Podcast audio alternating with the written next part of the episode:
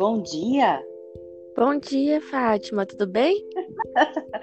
Vamos fingir que nós não ensaiamos isso antes. Vamos fingir que.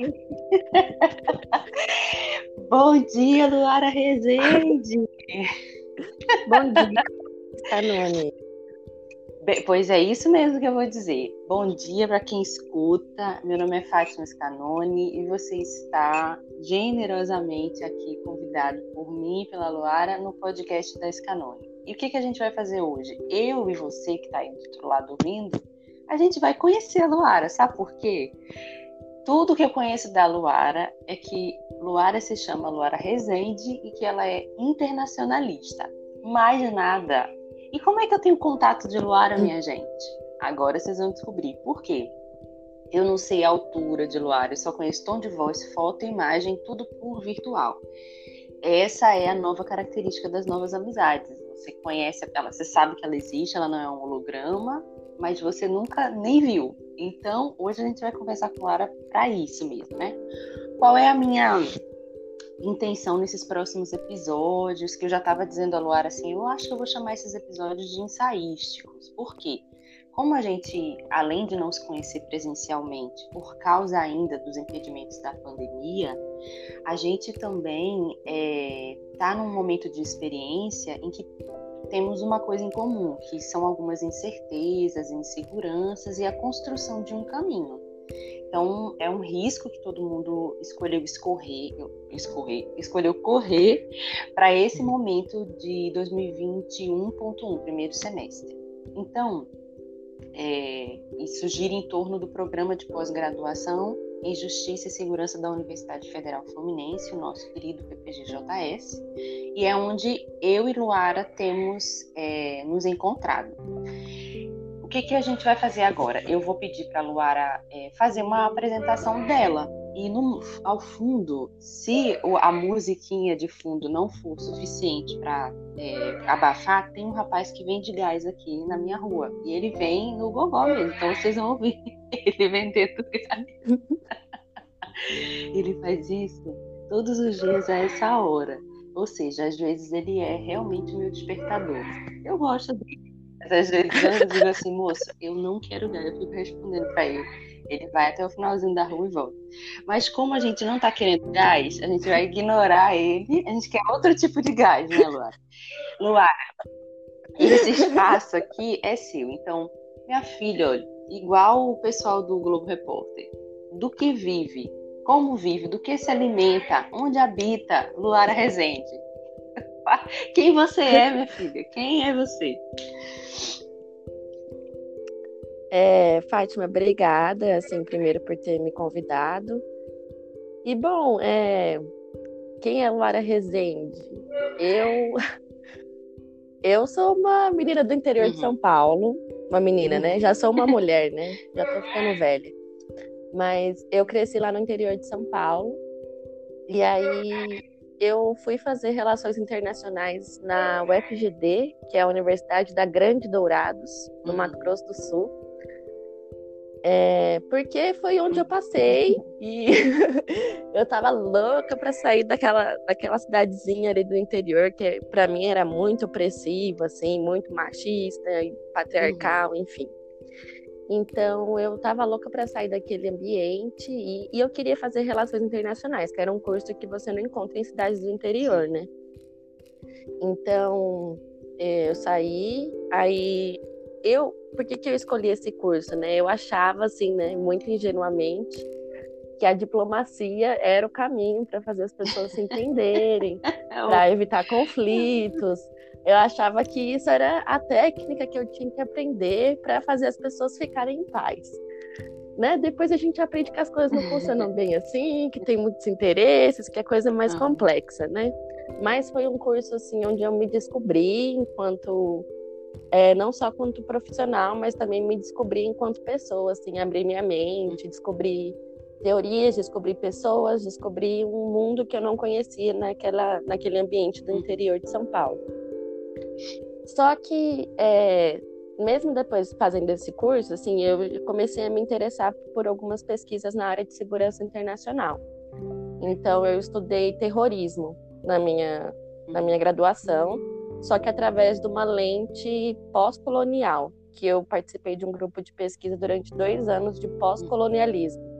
Então, era um tema assim mainstream das relações internacionais, né, o terrorismo, muita gente fala sobre terrorismo, mas sob essa perspectiva não tanto.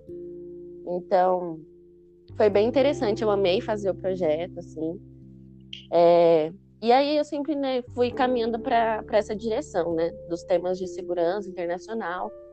Só que por conta da, da minha vivência pessoal, é, por conta da minha mãe, que era agente penitenciária numa cidade lá do interior, ela foi agente penitenciária acho que uns 17 anos.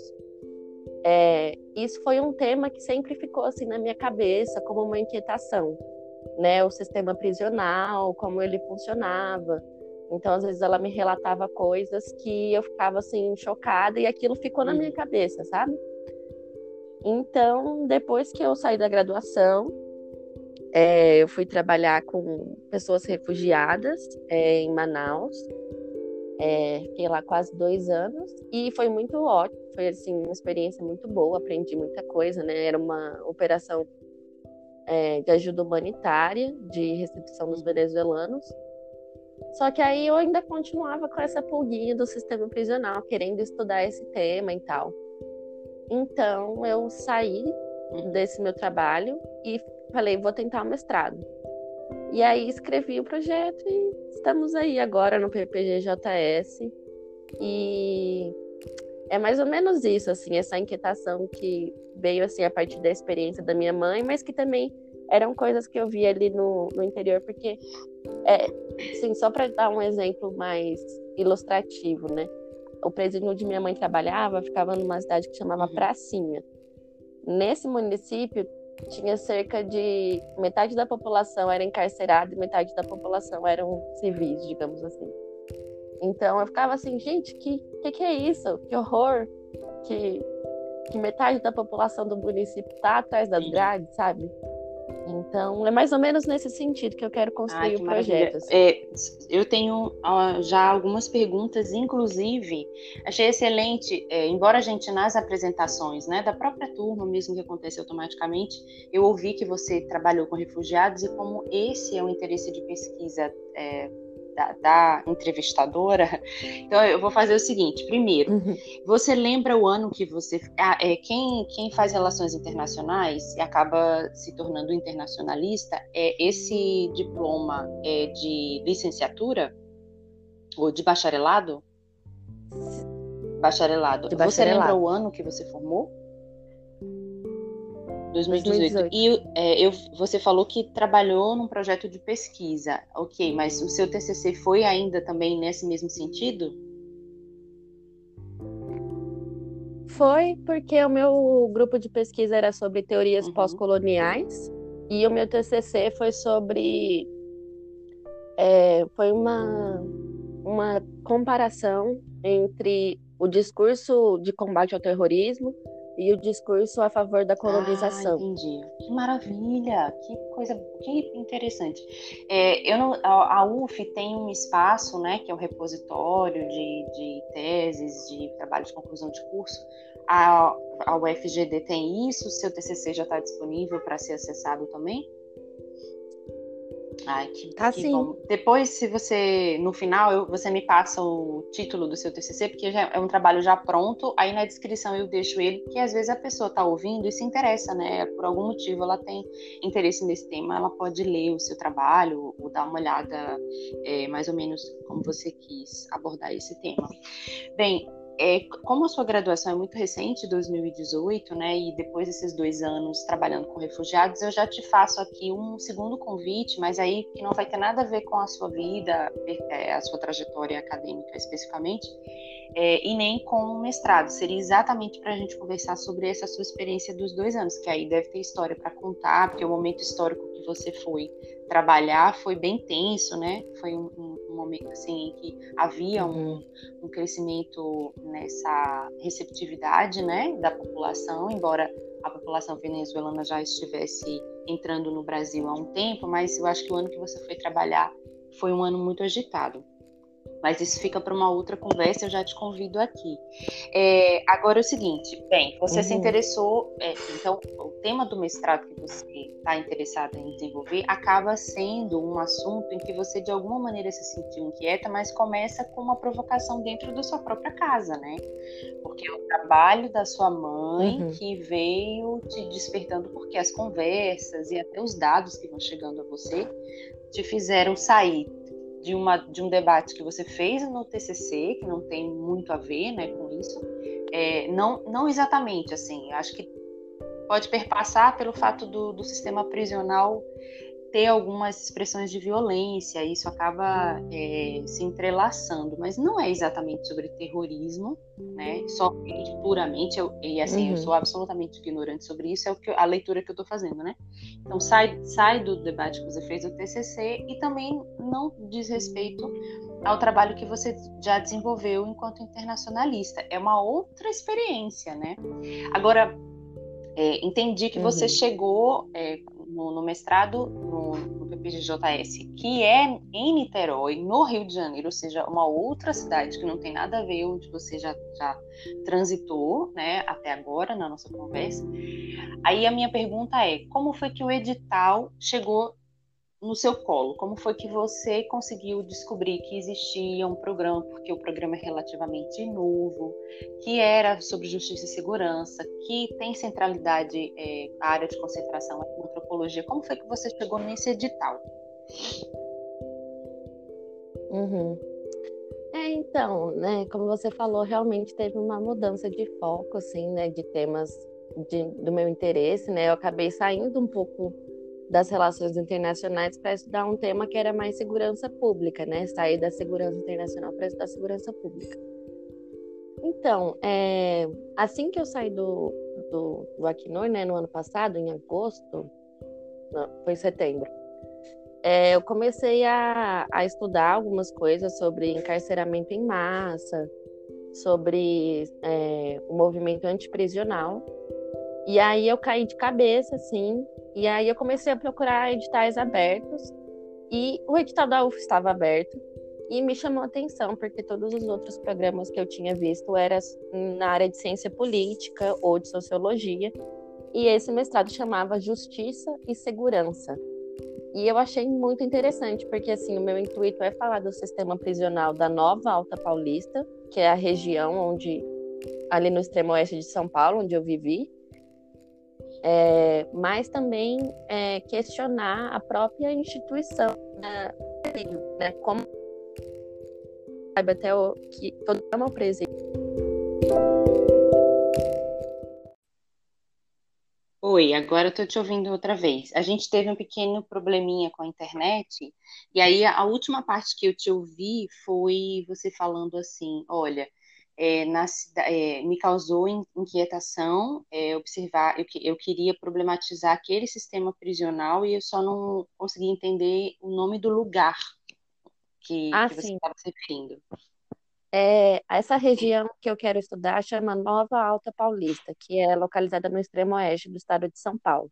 Uhum. E aí, como eu queria fazer essa, essa problematização da prisão como um todo, isso envolve falar do sistema de justiça, né?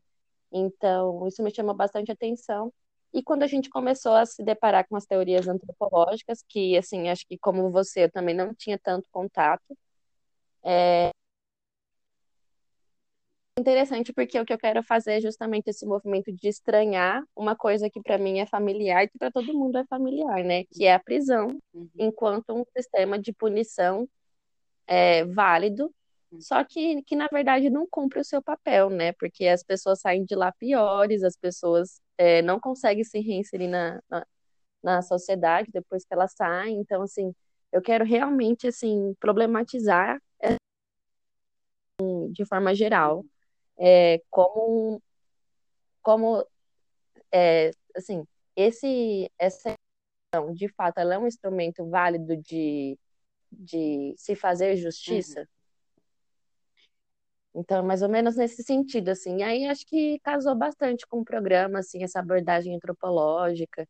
É, tenho me achado bastante, assim, nas coisas que a gente estuda. É, a, tivemos uma aula recentemente de teoria e métodos em pesquisa, e uma das convidadas do dia era a professora Jaqueline Muniz, e ela deixou um exercício que eu considerei tão interessante, que era nós fazermos é, perguntas, ou a gente externar os nossos achismos, né? Eu vou repetir esse exercício com você, porque, é, então, assim, de repente você é, citar três achismos que você acha que a sua pesquisa pode acabar é, cooperando com o pensamento nesse sentido do sistema prisional numa determinada região, assim. Eu não sei se você chegou a fazer esse exercício sozinho ou pensar sobre isso, mas ao invés de afirmações, a gente fazer perguntas sobre o que, como a gente chega com ideias prontas, né, assim, na nossa cabeça, porque até porque para você fazer uma prova e criar um pré-projeto para uma banca avaliar, você tem que achar alguma coisa, né? Então, a gente já vai Sim. assim, olha, vai tentando firmar os nossos pés, ainda fora de uma teoria que a gente não conhece, mas gaguejando, mas dizendo assim, ó, eu gaguejo, mas eu te olho no olho. eu não tenho certeza, você vai saber que eu não tenho certeza, mas eu tô aqui por embaixo. Não, não me desafia, não. Então me fala assim, é, se você não quiser três, um só, um, uma pergunta só, um achismo, dois ou três, ou quantos achismos você quiser, tentando exercitar como a Jaqueline é, sugeriu, né? O que, como, é, qual é o maior achismo que você tem hoje sobre a sua pesquisa? O que, que você poderia nos dizer? Uhum. Ixi, eu tenho várias questões, assim, né, que eu pretendo estudar. Eu acho que quando eu, de fato, fizer um trabalho etnográfico, de fato, de estudar essas prisões, algumas coisas vão ficar mais uhum. claras, né? Mas, assim, coisas que eu me pergunto, assim, de fato, a cadeia é um, uma escola do crime? Que as pessoas entram e saem de lá piores, saem de lá afiliadas a uma facção? Porque, assim, eu lembro que uma vez minha mãe perguntou, perguntou não, ela me contou que a primeira pergunta que se fazia quando a pessoa chegava no presídio era de que facção ela era. Porque se você coloca Sim. um membro do Comando Vermelho no, no, pelot, no pavilhão do PCC, aquilo vai gerar uma guerra. Então, só que assim, é como se você falasse assim para o indivíduo: Ó, você vai entrar aqui, você vai fazer o seu networking, você vai conhecer as pessoas do seu ramo, e aí você vai sair daqui muito mais articulado. É a impressão uhum. que eu uhum. tenho, né? Outra coisa que também eu quero, assim, pretendo trabalhar de forma mais, de forma assim, secundária, mas também quero abordar se a guerra às drogas é de fato a narrativa-chave do superencarceramento, né? Porque, assim, já li alguns trabalhos é, ressaltando o quanto que a lei é, de drogas de 2006 fez aumentar de forma absurda o encarceramento no Brasil e no estado de São Paulo, isso também foi muito visível, porque São Paulo tem a maior população carcerária do Brasil. Nossa, esse, e... esse dado eu não sabia. Eu, inclusive, eu acreditava, né? Assim, isso tudo por uma. Eu acreditava que o Rio de Janeiro fosse. Não é São Paulo, né? É, é, então, desde é, do massacre do Carandiru, em 92, o governo do estado abriu uma, várias unidades prisionais ao longo do estado inteiro. E a Nova Alta Paulista era um, uma, um, uma região que tinha muita evasão populacional, porque não tinha opção é, de para as pessoas jovens trabalharem. Então, muita gente estava saindo dessa região. Então, é, a, os, os municípios foram convencidos de que receber uma unidade prisional ia aumentar a arrecadação de impostos do município e ia gerar emprego. Então, se formou uma espécie de corredor de presídios ali. Só que o interessante é que é, esse apelido, né, corredor dos presídios, que foi dado pelo Estadão, é, foi o mesmo jornal que, tipo, na década de 80 chamou a região de corredor da fome, e isso me chamou muita atenção, como é que o corredor da fome se transformou em corredor dos presídios. Porque justamente o fato de ser um lugar muito pobre, com falta de oportunidade para a população jovem, foi o que fez essas unidades prisionais se instalarem hum, ali, entendeu? Entendi. Tem, tem uma equaçãozinha a ser feita aí, né? Há de se observar quais são hum. os, é, os movimentos é, é, tanto de escolha geográfica, quanto de, de, de força com que isso chega, né, para é, criar essas estruturas, para construir essas estruturas. Nossa, eu considero assim um dos temas é, atualmente mais dolorosos para se pensar, porque existe uma, uma questão humanitária importantíssima. Isso a gente nem está comentando a, como a pandemia chegou nos presídios. A gente não está nem pensando nisso, né? Que é, é, algo bem atual e foi muito é, impactante pensar, nossa, como é que vai ser administrado isso? E até hoje eu sei que é, eu não, eu sei menos do que eu deveria, né? Como é que as famílias ficaram é, foram orientadas em relação às visitas dessas pessoas, enfim, isso já é outro debate. Mas então quer dizer que a sua busca pelo edital, ela foi super autodidata, assim, né? Você foi saindo pesquisando editais, né? Então você não tem nem, ninguém daqui, você não conhece ninguém desse lado da região, né?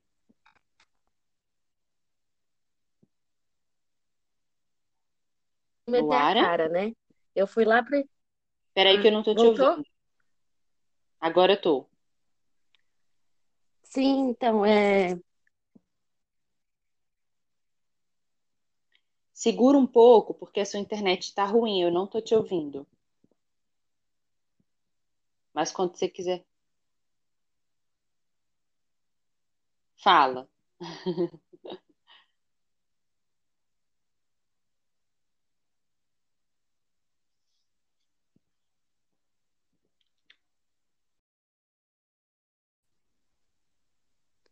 Fátima, desculpa. Pronto, voltamos. Ih, peraí, deixa eu ver. É, isso aí, vamos lá. Não, não tem problema, isso acontece. A gente está na vida virtual para isso mesmo, para aprender a ser resiliente e resistente. É porque, mais uma vez, a gente tem uma questão com a internet. Mas aí eu estava te perguntando é, que você não tem nenhuma ligação familiar, enfim, que eu, eu entendo, que eu tenho entendido, né? Ou é, feito uma suposição, que você fez isso muito sozinha, assim, procurando uma, uma, um edital que tivesse aberto, e como as aulas estão sendo online, não fazia muita diferença, né, o Estado nesse momento. Ai, mas eu tava louca para ir para o Rio de Janeiro, porque é, ah, eu adoro conhecer lugares novos, né? Eu morei no Mato Grosso do Sul, depois eu fui morar em Manaus, morei uma época em Brasília. E, querendo ou não, né, o Rio de Janeiro é um lugar em que o, os temas de segurança pública estão fervilhando ali, né? É, tipo, é, eu acho que, é em termos midiáticos, assim, é o lugar para se estudar segurança pública. E eu já estava me imaginando morando em Niterói, indo no funk, e aí a pandemia acabou com todos os meus planos. Eu não queria, eu não quero ser aquela pessoa que vai é, deixar você mais triste, mas assim, Niterói é uma cidade muito bonita e super agradável de morar. Eu moro aqui desde 2000, a segunda vez que voltei, eu moro aqui desde o final de 2012, assim, e gosto do ritmo da cidade. Ela tem estado mais acelerada ultimamente, mas eu gosto do ritmo é, tem, é, temos as praias, temos a própria UF, o campus, os campos da UF são lindos, assim, a, os lugares são bem centrais, mas eu acredito que em certa altura você acabe vindo aqui, né, porque você vai ter uma ligação com, com o programa, então, de alguma maneira, eu acho que já é um convite que a cidade te faz a vir, nem que seja para resolver suas questões com a UF presencialmente, pegar o seu diploma, não sei, fazer alguma coisa para o lado de cá, né? Bem, é, eu acredito que a gente tenha chegado num momento bom dessa conversa, porque é, eu pude saber que você é do interior de São Paulo, que já viajou bastante, que é, teve interesses na pesquisa, numa, num determinado tema de pesquisa, enquanto estudante de relações internacionais, mas que experiências muito próximas a você te fizeram observar outro, outra questão da sociedade que merece é, sim, que a gente se debruce e pense sobre isso, porque é uma responsabilidade é, da sociedade como a gente é, resolve as questões do sistema prisional. E é, passo a admirar muito a sua, o seu interesse, a sua curiosidade. E acredito que a antropologia possa realmente te ajudar muito a pensar sobre isso, a discutir esse tema. E eu, desde já, assim, te desejo boa sorte, não só com as disciplinas no decorrer do curso, mas no seu próprio campo, que eu não sei como é, nem como é que a gente vai ficar fazendo essa. É, é um outro desafio, né, para os novos ingressantes em, em programas de, de pós-graduação, que é a, as novidades do campo, mas é, como essas entrevistas vão ser feitas ainda, e se forem feitas entrevistas, enfim, como você escolher fazer isso, né? É, eu já te desejo sorte para que você encontre portas abertas, assim, que as pessoas tenham interesse de, de responder as suas perguntas e que você consiga construir um trabalho bacana e que a gente é, possa se ver pessoalmente, né, o quanto antes, assim, que a gente se vacine, e que a gente possa ter uma, uma história mudada do país, que atualmente está muito complicado para quem é discente, para quem é docente, para quem é cidadão brasileiro. É, você é mortal? Você mora no Brasil? Tá ruim. O negócio tá, tá difícil. E assim, para a gente.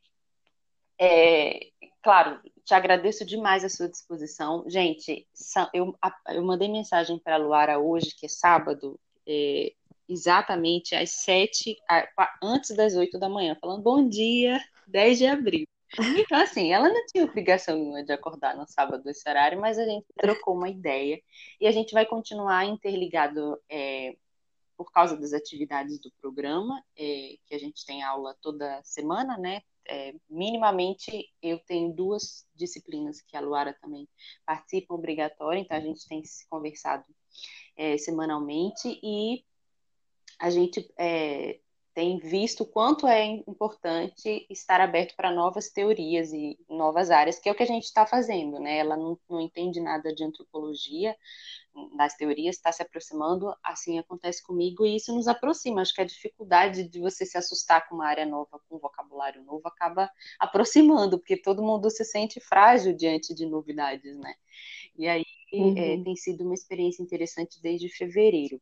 Então, eu te agradeço demais você dizer sim, a gente ter esse seu registro histórico. Vamos ver como é que daqui a algum tempo é, essas nossas buscas vão tomar uma forma que para nós faça um sentido maior, né? Que a gente amadureça, porque eu acredito que é isso que a, a proposta de pós, de qualquer pós-graduação, é amadurecer o pensamento além de, claro, formar é, ajustar, ou não sei se a palavra ajustar é adequada, mas assim, aperfeiçoar os próprios nacionais a pensar em suas questões a partir de teorias, né? Essa, esses são os meus achismos sobre uhum. pós-graduação, que também é outra é um outro assunto. Agora, para a gente encerrar essa conversa que foi super legal, agora eu sei um pouco mais da Luara, se me perguntarem, agora eu tenho mais informações para dar. Uhum. Você está morando nessas. É, em, que, em que bairro especificamente? Você mora ainda no, no mesmo interior de São Paulo? Você voltou? Não, então, é, a minha mãe. E aí eu fui morar com meu pai em Goiás. Uhum. Só que eu ainda tenho a possibilidade de ir lá visitar os meus avós e fazer as pesquisas por lá, que ela ainda está na região. E agora, estou te ouvindo? Não estou te ouvindo mais. Agora. Oi. Então, é, você, eu só ouvi que você, é, seus avós estão aonde? Eles ainda estão na região da Nova Alta tá, Paulista. Tá bom, entendi. Então você ainda tem assim uma certa mobilidade, né? Uhum. É, então, só para a gente fechar, eu pedi que a Luara me mandasse uma imagem que é a que vai é, estampar a nossa conversa no podcast, né? E, e ela me mandou uma imagem, vocês vão ver, é uma espécie de chargezinha, assim, que fala sobre quarentena. E aí eu queria saber por que, que você escolheu essa imagem para estampar a nossa conversa. Uhum. Então, essa charge ela tem mais a ver com a pandemia do que com com o sistema carcerário em si, né? Mas eu achei interessante porque esse período de isolamento social tem sido difícil para muita gente, né? E eu acho que essa charge ela me fez pensar em como isso deve ser difícil todos os dias para a população encarcerada, assim. É, não quero assim é, ser uma pessoa muito idealista a ponto de pensar assim, ai, tadinhos os presos, assim, sei que eles cometeram alguma é, transgrediram alguma lei, mas é, eu estava lendo uma, um livro da Juliana Borges que chama Encarceramento em Massa. E aí ela falou dessa tentativa do Estado de docilizar é, a, essas pessoas, né, essas pessoas que uhum. transgrediram a lei, e o quanto isso pode gerar efeitos reversos, né? O isolamento social, a privação sensorial de você não poder tocar as pessoas, de você não poder estar com a sua família. É, e, e, assim, considerando as unidades de segurança máxima, né, que a pessoa, assim, ela praticamente ela não tem convívio social nenhum, são para os presos Sim. mais perigosos, né? São, assim, um momento muito longo de isolamento total, de privação total de convívio social, e ninguém já, tipo, defende esse modelo como um modelo que vai fazer o cidadão ser reinserido na sociedade.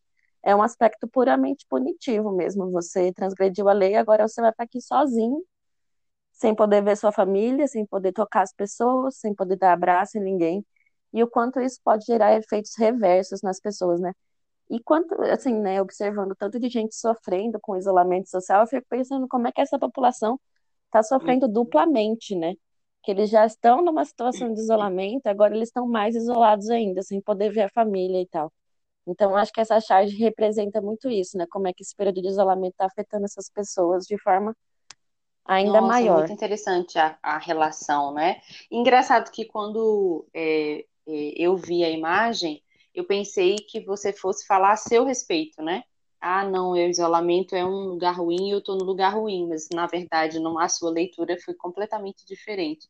Como esses atravessamentos, né, mudam a nossa maneira de ver a vida, assim, né? Então, você olhou a charge e você já fez outras conexões a respeito de assuntos que envolvem outras pessoas e amplia muito mais. A gente sai daquilo que é só uma experiência individual, né? Que o isolamento está para todos nós hoje, todos e todas nós hoje, é, encarcerados ou não. Só que aí a, a, população encarcerada realmente tem um tem uma, uma, uma é afetado de uma outra forma, né? Com, com isso tudo e Achei excelente. Agora vou, não vou nem explicar, que se a pessoa quiser descobrir, ela tem que chegar nesse ponto da conversa para saber por que, que você fez essa escolha. Achei excelente. Nossa, foi tão bom conversar com você hoje e eu espero que a gente tenha mais conversas é, tão produtivas e cada vez mais é, aprofundadas sobre o que é, as nossas é, prospecções né, sobre esses assuntos e que de fato a gente possa é, fazer.